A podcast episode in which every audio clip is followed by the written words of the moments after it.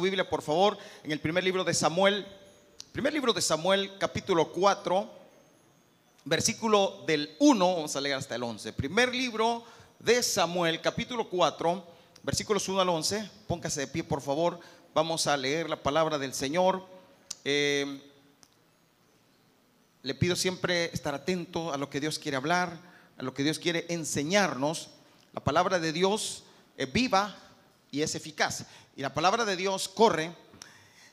Y aunque yo hablo aquí una cosa, pero la palabra le habla a cada quien de diferente forma.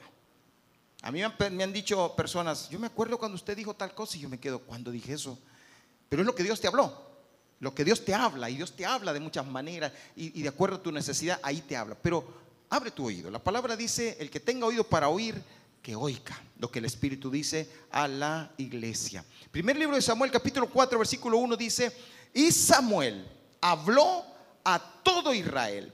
Por aquel tiempo salió Israel a encontrar en batalla a los filisteos y acampó junto a Ebenezer. Y los filisteos acamparon en Afec. Y los filisteos presentaron la batalla a Israel y trabándose el combate, Israel fue vencido delante de los filisteos, los cuales hirieron en la batalla en el campo como a cuatro mil hombres. Cuando volvió el pueblo al campamento, los ancianos de Israel dijeron, ¿por qué nos ha herido hoy Jehová delante de los filisteos? Traigamos a nosotros de Silo el arca del pacto de Jehová, para que viniendo entre nosotros nos salve de la mano de nuestros enemigos. Y envió el pueblo a Silo y trajeron de allá el arca del pacto de Jehová de los ejércitos que moraba entre los querubines. Y los dos hijos de Elí, Ofni y Fines estaban allí con el arca del pacto de Dios. Aconteció que cuando el arca del pacto de Jehová llegó al campamento, todo Israel gritó con tan gran júbilo que la tierra tembló. Cuando los filisteos oyeron la voz de júbilo, dijeron, ¿qué voz de gran júbilo es esta en el campamento de los hebreos? Y supieron que el arca de Jehová había sido traída al campamento. Y los filisteos tuvieron miedo porque decían, ha venido Dios al campamento. Y dijeron, ay de nosotros, pues antes de ahora no fue así. Ay de nosotros, ¿quién nos librará de la mano de estos dioses poderosos? Estos son los dioses que hirieron a Egipto con toda plaga en el desierto. Esforzaos, oh filisteos, y sed hombres, para que no sirváis a los hebreos, como ellos os han servido vosotros. Sed hombres y pelead. Pelearon pues los filisteos, e Israel fue vencido. Y huyeron cada cual a sus tiendas, y fue hecha muy grande mortandad, pues cayeron de Israel treinta mil hombres de a pie y el arca de Dios fue tomada. Y muertos los dos hijos de Elí, Ofni y Fines. Padre, en el nombre de Jesús, gracias por tu palabra, tu enseñanza. Esta mañana, Señor, nos encomendamos a tu gracia. Danos la fuerza, el ánimo para recibir tu palabra. En el nombre de Jesús, amén y amén. Puede sentarse, mi hermano. Por aquí tengo un arca, miren, en chiquito. No sé si le alcanzan a ver, pero Ahí está. El arca era eso, un cofre. Solo que dentro de las medidas que Dios le dio al, arca, era, tenía un metro diez centímetros de, largo, ¿sí? Y tenía 70 centímetros de profundidad y 70 centímetros de ancho, más o menos, calculando. Eh, una versión dice eh, eh, metro 15 centímetros, otra versión dice metro 10 centímetros, el arco y, un poco varía un poco en, los centímetros de ancho y de profundidad. Pero la forma era esta. Le dijo el Señor a Moisés, hazte un arca de madera de acacia y le dijo, lo vas a, cubrir de oro por afuera y por dentro y le vas a hacer unos eh, argollas que también así vas a cubrir de oro para que ahí pudiera meter unos, unas varas y también cubiertas de oro para que la pudieran transportar los levitas. Él escoge a los levitas para que la transportaran.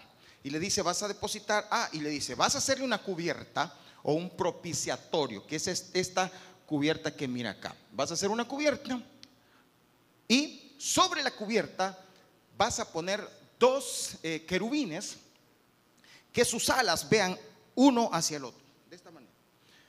Sus alas sean uno al otro y su mirada esté hacia el propiciatorio. Y de ahí les dijo, yo me voy a, aparecer, yo voy a hablarles a ustedes. De ahí. Y desde ese momento el arca simbolizó algo poderoso para la nación de Israel. De tal manera que era el poder, simbolizaba poder, fuerza, simbolizaba la presencia misma de Dios, simbolizaba la bendición del Señor. El pueblo de Israel caminó por el desierto, el arca siempre estaba ahí. El arca siempre fue transportada de tal manera que eh, sentían que Dios estaba con ellos. Pero aquí es donde viene el problema cuando la presencia de Dios se te hace costumbre. Y cuando las cosas de Dios se nos vuelven costumbre, estamos corriendo peligro. Cuando las cosas de Dios se te vuelven algo así como que, ah, sí, sí, ¿para dónde va para la iglesia, hombre? Sí, ah, ahí voy a una reunión. Ah, ya canté, sí, canté. Hasta levantar las manos puede veces se te vuelve costumbre. Te adaptas, perdés la pasión. Esto viene siendo como los matrimonios que acabamos de reunir en los matrimonios. Viene siendo como el matrimonio que nos acostumbramos a. Sí, ¿Qué tal vos? Ahí está la vieja. y ya ni siquiera Sentimos aquella pasión que cuando no vio, ay, si nos, desvelábamos por quererla ver, queríamos estar con ella todo el tiempo. Ahora no, ahora lo mismo me da que duerme en la cama como que no duerma. Nos acostumbramos. Pero no se vaya a morir porque nos morimos nosotros. Pero nos acomodamos, ¿no? Y, hasta decimos, este, mi mamá, a veces la mujer más dice, mi mamá, viejo, así, ah, hombre, vos sabes que me, dormiste, que te da la boca. Y comienza a tener actitudes de esa como que, ah, a ver un poco. Ahora, el problema es que hay un gran peligro. Hay un gran peligro, tanto en el matrimonio, pero no estamos hablando de matrimonios, en la relación con Dios, cuando tú te acomodas a, la, presencia de, ah, sí, está, ¿qué está? La presencia de Dios está aquí. o sea, ya no sientes el fuego, ya estamos danzando y tú estás dormido. O sea que eh, te acostumbraste. No era así al principio. Una reunión que tuvimos acá en la iglesia, creo que fue en la vigilia, no me recuerdo exactamente, pude ver a alguien que a mí me quebrantó el corazón. Una, era una señora. Ya señora, no, no quiero decir anciana, pero ya señora. Y cuando voy viendo a, a esta hermana, hermana en medio de la alabanza, se hinca se postra de esta manera y empieza a adorar con las manos levantadas de una señora que ya cuesta con el mayor. Cualquiera dice, no, ya yo ni me levanto, si me agacho no me levanto. Pero esta mujer tenía una pasión en ese momento, una pasión. Tenía una entrega a Dios el ambiente, igual al del ambiente, no era un ambiente como para uno tirarse al suelo y quizás no, pero para ella sí. Tenía pasión. Yo dije, Padre, que no se me apague el fuego que hay en mi corazón. Yo empecé a decirle, Señor, no permita que, que esa pasión yo la pierda por ti, esa pasión. Y, vino a mi memoria en una reunión que estábamos en la iglesia donde yo me congregaba antes. Había una reunión y en medio del desafío, creo que fue, recuerdo haber pasado al frente, me tiré al, altar así y empiezo a llorar, pero lloré como niño. Pero lloraba como niño por la presencia de Dios, sí, literalmente. De tal manera que pasó un familiar por ahí y dijo, ¿qué le pasa a Dani? A saber quién se murió. Y lo primero que pensó es que saber si, porque yo lloraba como niño. Así, donde literalmente los mocos se le salen. Y uno, yo comencé y chilla, pero ¿sabes por qué? Era la presencia de Dios en mi vida. Y mientras yo estaba en la presencia de Dios, muchos estaban sentados viendo el show, otros haciendo nada. ¿Por qué? Porque muchas veces, después con el tiempo, la presencia de Dios se te vuelve costumbre y ahí hay un gran peligro. Hay un gran peligro. Aquellos que, que son del siglo pasado cuando hablo del siglo pasado, no estamos hablando de, este, de hace 100 años, estamos hablando de hace poco, ¿verdad? Allá, aquellas personas que del 1960 para acá, quizás 70, se han de acordar que aunque no existían las redes sociales como existen ahora, que aunque no existía eh, la forma que ahora usted hace cualquier cosa eh, en TikTok y ya lo miran miles de personas y le aplauden y le dicen, no existía eso, para nada. Pero había un hombre de Dios, que yo no quiero decir su nombre, pero había un hombre de Dios que tenía una presencia de Dios, que salía en todos los canales de las televisoras de todo, de muchos países, incluyendo nuestro país. En el tiempo donde no era común que un pastor, que un predicador saliera en la televisión. En un canal secular aquí en nuestro país salía, Canal 6, canal secular. Ahí todos los domingos al mediodía escuchábamos las prédicas de este hombre de Dios. Un hombre con una unción, con una presencia de Dios tan poderosa que lo escuchábamos inconversos, creyentes de todas las religiones. Ahí estábamos en el televisor a esa hora más o menos al mediodía, un día domingo. Y, salía por todo lugar, y llenaba lugares y era una, tenía una presencia increíble. De repente llega la noticia que ese hombre lo, siguen, lo persiguen, los medios, em, la prensa lo persigue y descubren que de repente este hombre tiene una debilidad y lo hizo caer, no literalmente en un adulterio, pero llegó a un punto de ir a la casa de una prostituta solo para ver. Toman fotos, lo descubren y sacan la noticia. Y de repente la caída. Las asambleas de Dios lo disciplina, no le permite predicar por muchos años y aquello muchos creyentes, muchos hombres y mujeres se apartaron de Dios al ver la caída de este hombre. Muchos negaron y dijeron, ya, por gusto, todos son iguales. ¿Y sabes por qué? ¿Sabes lo que pasó? Se confió en la presencia de Dios. Se confió del poder que había en él. Se confió, se, y, y repito, no era farsa, era o es un hombre de Dios. No era farsa, pero se atuvo a veces tenemos la presencia de Dios, podemos hablar bien y decimos, ay, ajá, sí, para mí, sí, podemos orar. Y hay personas que les gusta y dicen, hoy que ore el hermano tal, que me gusta como ora. Y sí, sí, sí, ahí empieza a orar. Y y te crees, pero has descuidado tu comunión.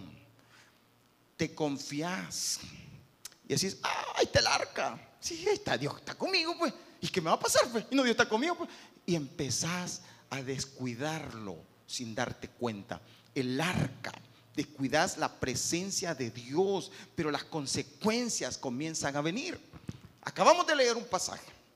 La nación de Israel tenía el arca.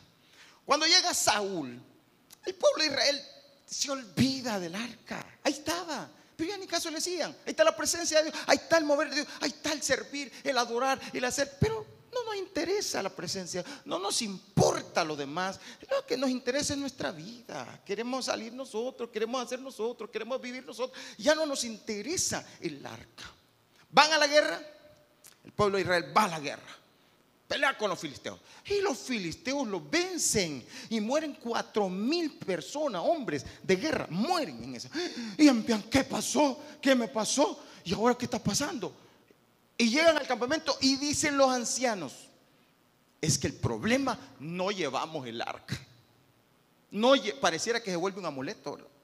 La presencia de Dios. Mire, hermano, a veces el servir se nos vuelve un amuleto. El cantar se nos vuelve un amuleto. El hacer cosas para Dios se nos vuelve un amuleto. Y va a decir, ah, no, sí, yo, sí, yo soy ahí. Ay, sí, es que a mí me encanta esto. Pero descuidaste Ah, eh, te, te encanta el arca, pero descuidaste al Dios del arca. Tenés el arca, pero el Dios del arca ya se fue. Y entonces comenzamos a descuidar esa relación con Dios y perdemos la vida, la pasión. Y sucede esto. Viene y dicen, vayan a traer el arca. Y se fueron a traer el arca. Llegan con el arca y todo, uh, hoy sí, traje el arca, viene el arca y todos emocionados. Hoy sí, vamos a vencer y vamos a derrotar a nuestro enemigo. Hasta los filisteos se asustaron. Y uno de los comandantes de los filisteos le dice, sean hombres, deben estar cuento, sean hombres, párense firmes porque ustedes van a derrotar. Y sucede, van a la batalla creyendo, hoy sí, Dios está conmigo. Porque sí decimos todo, ay, sí, Dios está conmigo. Vamos a cualquier lugar, Dios va conmigo. Hacemos otra cosa, Dios hace conmigo. Esto, Dios, Dios, me va a bendecir en esto. Dios me va a dar esto. Y ahí queremos agarrar a Dios como que fuera el, el, el, el aladino. Vamos y, y, comienzan la batalla. ¿Y sabe qué? Ahora no murieron cuatro mil. Ahora murieron treinta mil. Ocho veces más casi de lo que murió la primera vez. Pero ahora estaba el arca. ¿Qué pasó? Te quedaste con la costumbre, pero el Dios lo dejaste a un lado. Quedaste con la forma, pero la sustancia la perdiste. No te das cuenta. Aquí hay un peligro. El mensaje de esta mañana se titula, no descuides la presencia de Dios. Descuida la presencia creemos que cuántas personas he escuchado yo que dicen, oh, yo, yo viera cómo predicaba, viera cómo hablaba, viera lo que hacía, viera aquí allá y viera aquí. Y ahora descuidaste la presencia de Dios. Podemos ser buenos músicos, buenos cantores, buenos servidores. ¿Y la presencia? Volvemos como un amuleto el que tengamos todo eso, el que, el que vivamos y, decimos, no, si viera qué bien me va a mí. No, cuidado. Te voy a hablar de tres consecuencias que pueden venir cuando pierdes la presencia de Dios. Que no se te apague el fuego que hay en tu corazón. No dejes que la presencia de Dios se pierda en tu vida. No te acostumbre, no te amoldas a, levantar la mano solo por levantarla. No digo que no se deba hacer, claro, levántala. Pero disfruta estar en la presencia de Dios disfruta. Fíjese que hay un, hay un, eh, un hombre que escribe en un libro, un hombre que escribe para matrimonios, y este hombre dice, dale siempre que hacer volver eh, a las cosas buenas, ¿verdad? El matrimonio. Dice, dale un beso a tu esposa siempre en la boca. Fíjese ¿Y sabe por qué? Porque a veces nos acostumbramos a dárselo en el cachete, pero en el cachete besas a cualquiera también. Sí, ves el cachete, hasta los perros besan ahora en el cachete. Pero a, tu esposa dice, dale un beso en la boca, acostumbra la intimidad, no pierdas la intimidad. ¿Sabes lo que es un beso en la boca? Intimidad. Tú no le das un beso en la boca a cualquiera. Porque, bueno, aparte de los italianos, pero nosotros no somos italianos, pero nosotros tenemos que acostumbrarnos a tener una intimidad con Dios siempre. ¿Cuántos se levantan en la mañana? Ah, Dios va conmigo. Señor, dale, vamos, vamos, acompáñame. A veces, a veces hacemos eso con Dios. Acompáñame. Señor, bendíceme. Señor, tal cosa. Pero estás en la presencia de Dios.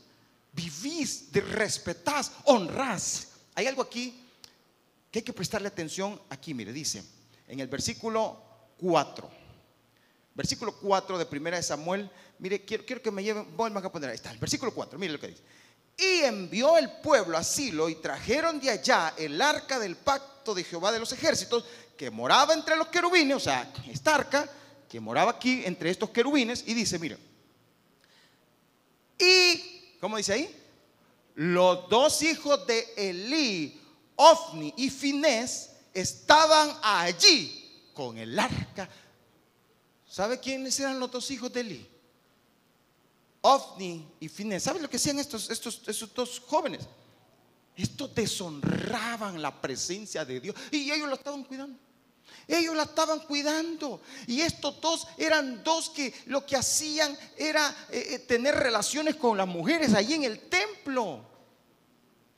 comerse las cosas que llevaban para el Señor, ellos se las comían, deshonraban. Y esto era lo que tenían en el arca. ¿Y tú crees que Dios va a estar ahí? ¿Tú crees que Dios va a estar donde no lo honran? ¿Tú crees que Dios va a estar donde no lo respetan? ¿Tú crees que Dios va a estar en esa? No, la forma queda, pero Dios ya no está. El talento, yo, yo me puedo parar aquí, hermano. Yo puedo estar acá y yo les puedo hablar. Y decir, sí, y ya tengo, y tengo la voz, sí, aleluya. Y decir, gloria a Dios, ¿cuántos dicen amén? Yo puedo hablar así.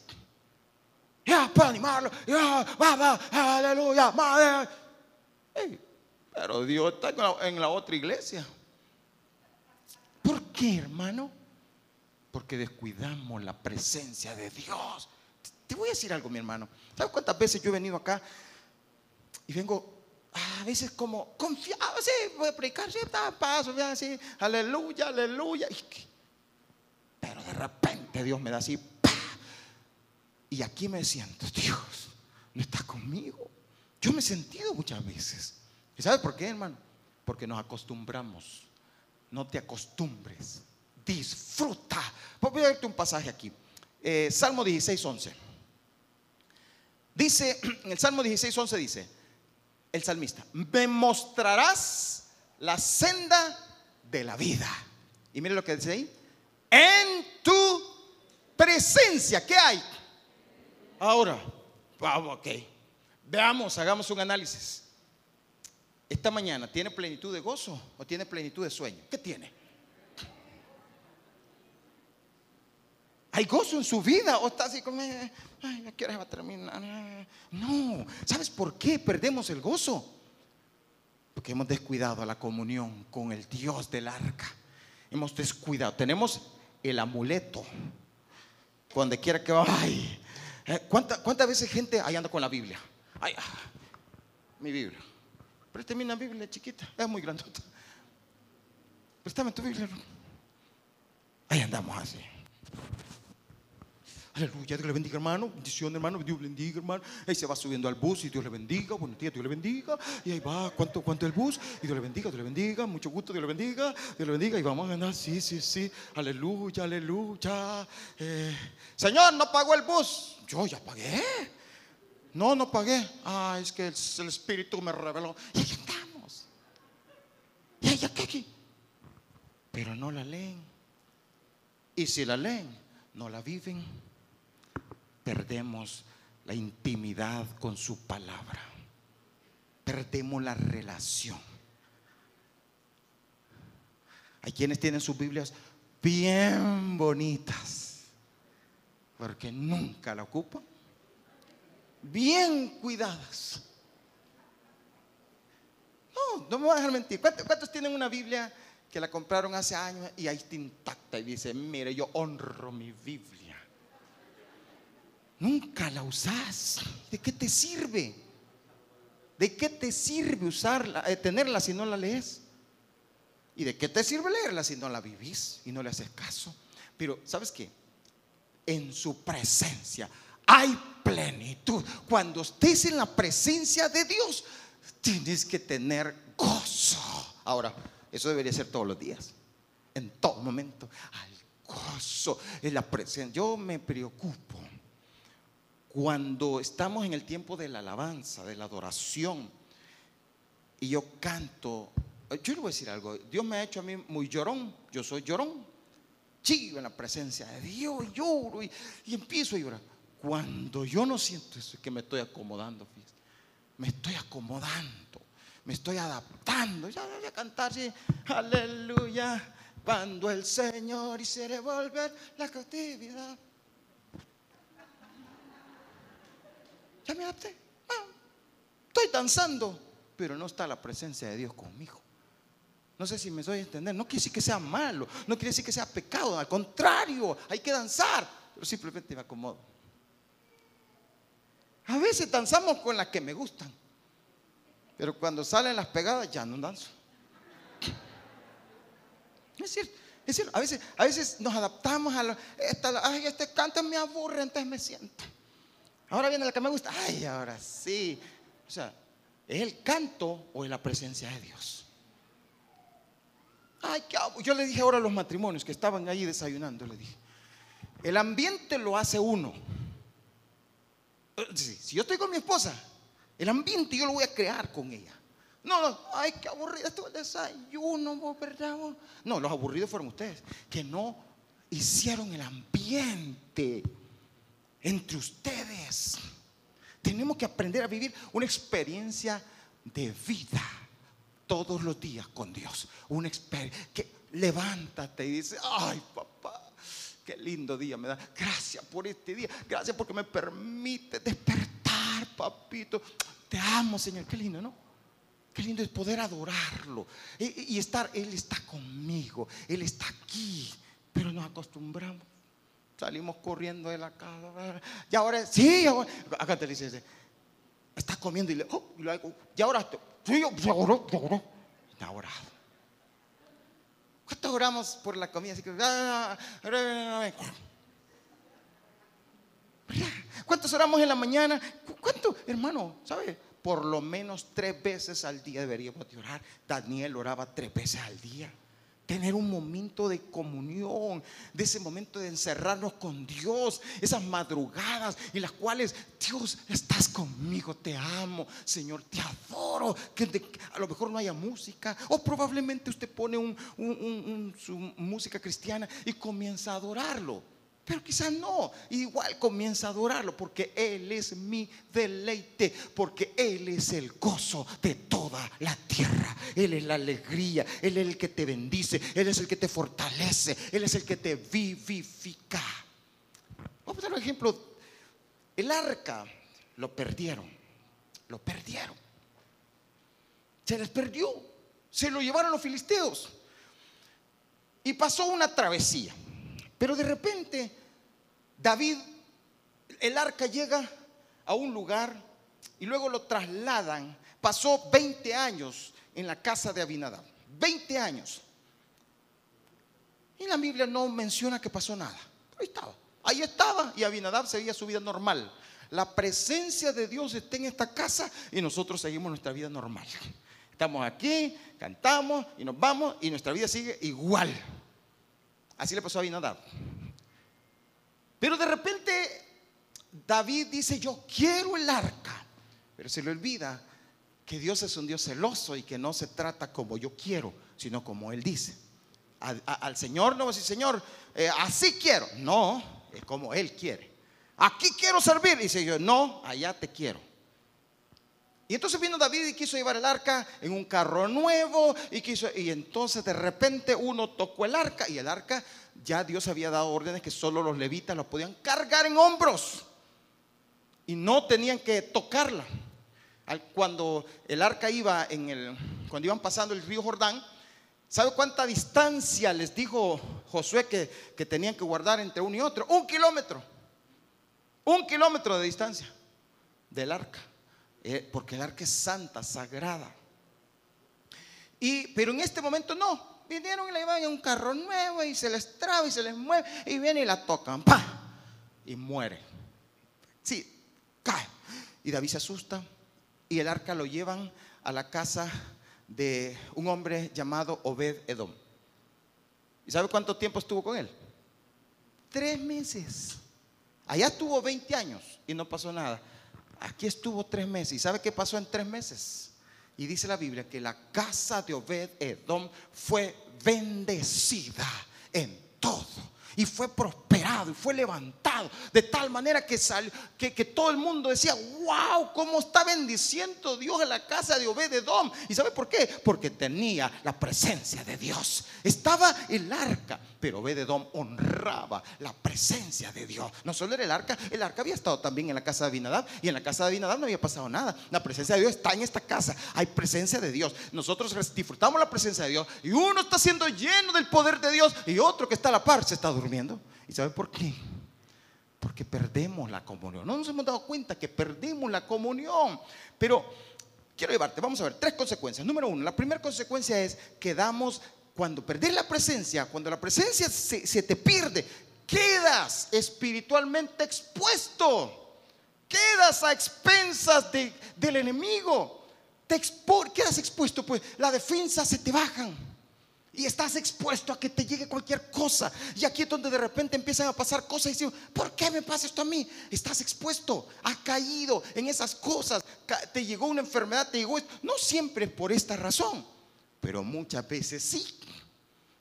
Es derrotado, el enemigo penetra y de repente miras que a tus hijos el enemigo se los está llevando.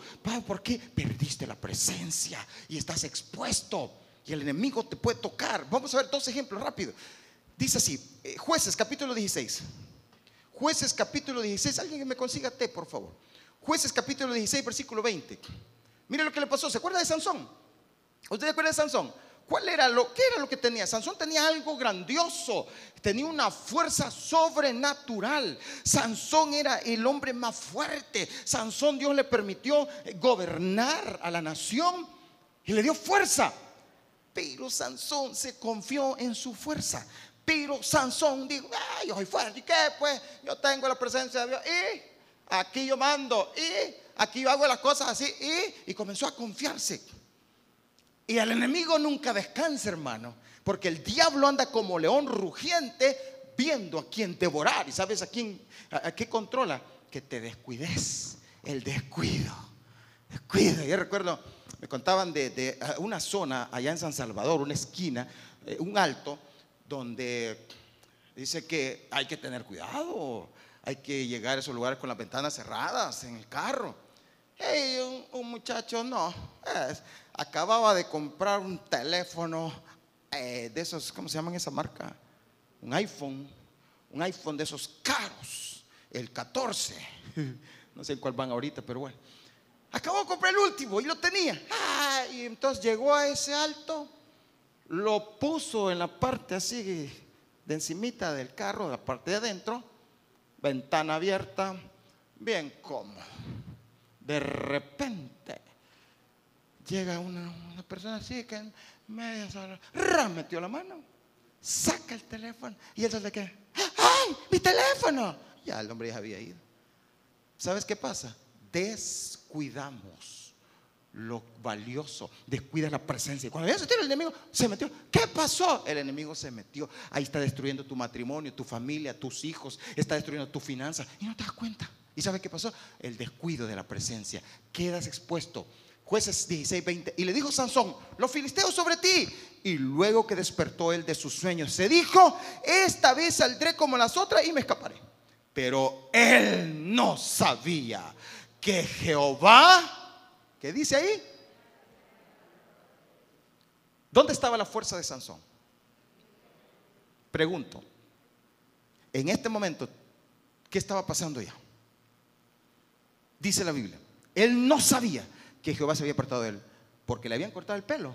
No, porque había descuidado la presencia de Dios. Había descuidado la presencia del Señor. Y ese es el problema. Dice, Versículo 21. Más los filisteos le echaron mano y le sacaron los ojos y le llevaron a Gaza y le ataron con cadenas para que moliese en la cárcel. Después de ser un héroe, se volvió un payaso. ¿Sabes por qué? Porque descuidó la presencia. Primera Samuel 16, 14, otro ejemplo. Saúl dice, el espíritu de Jehová se apartó de Saúl y le atormentaba un espíritu malo de parte de Jehová. ¿Cuándo? Cuando se apartó el Espíritu del Señor, cuando descuida la presencia de Dios. Segundo eh, problema, segunda consecuencia de perder la presencia de Dios. Nos volvemos religiosos. Caes en la apariencia, en la religiosidad. Querés empujar algo solo por hacerlo.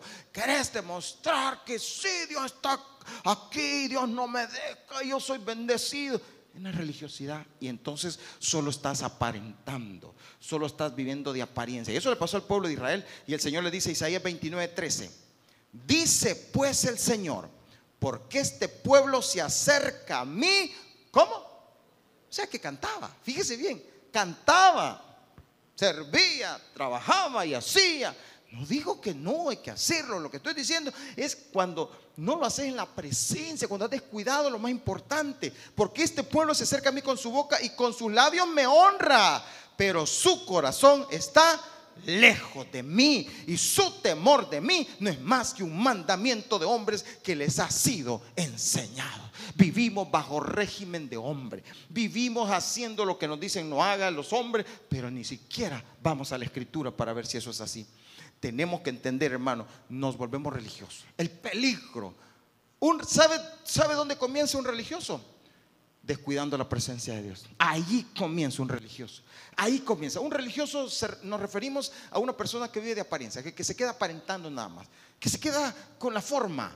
Y ese Señor me usa, el Señor aquí, el Señor. Pero de repente ya no está Dios contigo. ¿Por qué? Porque descuidaste la comunión, hermano. Hermano, al final le voy a dar un consejo mejor.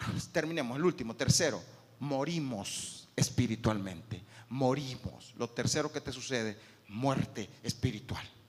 Y de repente, la caída. De repente, personas que se van para otra religión, personas que, dejan al Señor, personas que terminan diciendo, ah, dice yo, no, ya no creo en pastor, ya no creo en nada. Personas que terminan, como conté el, miércoles, personas que terminan siendo grandes cristianos y terminan metidos en brujerías terminan metidos en, esos grupos de brujos donde les adivinan, donde les leen las cartas, las manos, ahí terminan. ¿Sabes por qué? Porque te moriste. Muerte espiritual. Ahora, la muerte espiritual no significa que no te puedes levantar. Sí te puedes levantar.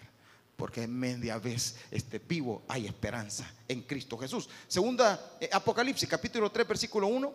Músicos, si vienen, por favor. Apocalipsis capítulo 3, versículo 1 dice, escribe al ángel de la iglesia en Sardis, el que tiene los siete espíritus de Dios y las siete estrellas, dice esto. Yo conozco tus obras, mira qué tremendo, que tienes nombre de que vives y estás como muerto.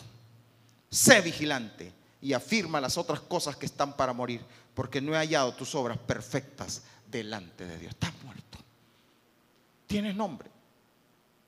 Cuando te, en el currículum o, llenas una solicitud y te preguntan religión cristiano evangélico de Iglesia del Camino Santa Ana. Tienes nombre, pero estás muerto. Estás muerto. Has caído en pecado. Abriste un portillo porque quedaste sin protección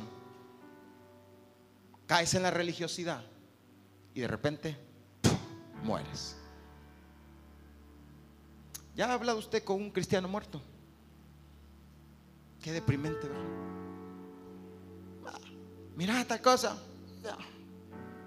Mira, vamos a hacer, hagamos, oremos.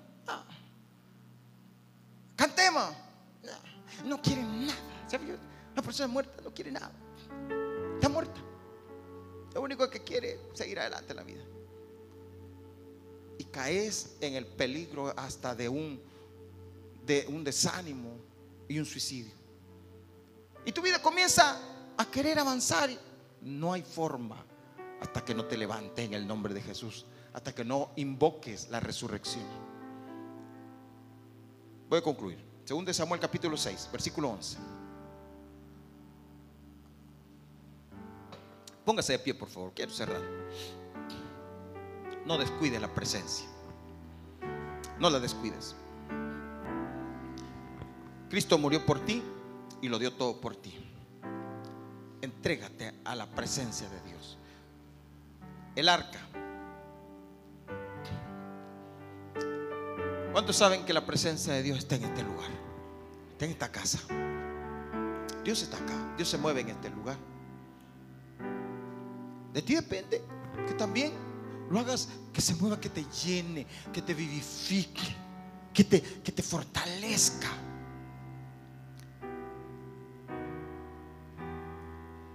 Lo que les explicaba, versículo 11. Y estuvo el arca de Jehová en casa de Obed Edom Geteo tres meses. Y bendijo Jehová a Obed Edom. ¿Y a qué más? Vamos a leer nuevamente eso. Y estuvo el arca de Jehová en casa de Obededom, Geteo, ¿cuánto tiempo? Tres meses. Y bendijo Jehová a Obededón y a toda su casa. Ahora, aquí es lo que quiero mostrarle esto. Mira el corazón de David. Cualquiera diría, ay, este egoísta. No, no, no egoísta. Es que lo bueno yo lo quiero tener. Yo quiero de eso, yo quiero, yo lo quiero para mí. Ahí sí, yo lo quiero para mí. Porque la presencia es personal. Dios es contigo. Y dice, vean, fue dado aviso al rey David diciendo, Jehová ha bendecido la casa de Obededón y todo lo que tiene a causa del arca de Dios. Entonces, ¿qué hizo David? Fue y llevó, ¿de qué manera? Con alegría el arca de Dios de casa de Obededón a la ciudad, a su casa, a su lugar. Dijo, no, yo no puedo dejar esa presencia ya, yo la quiero para mí. Ahora, ¿sabe lo que ya había pasado ahí, verdad? Ya había pasado el primer intento de David. David intentó la primera vez y no pudo. Fue ahí que quedó en casa de Obededón.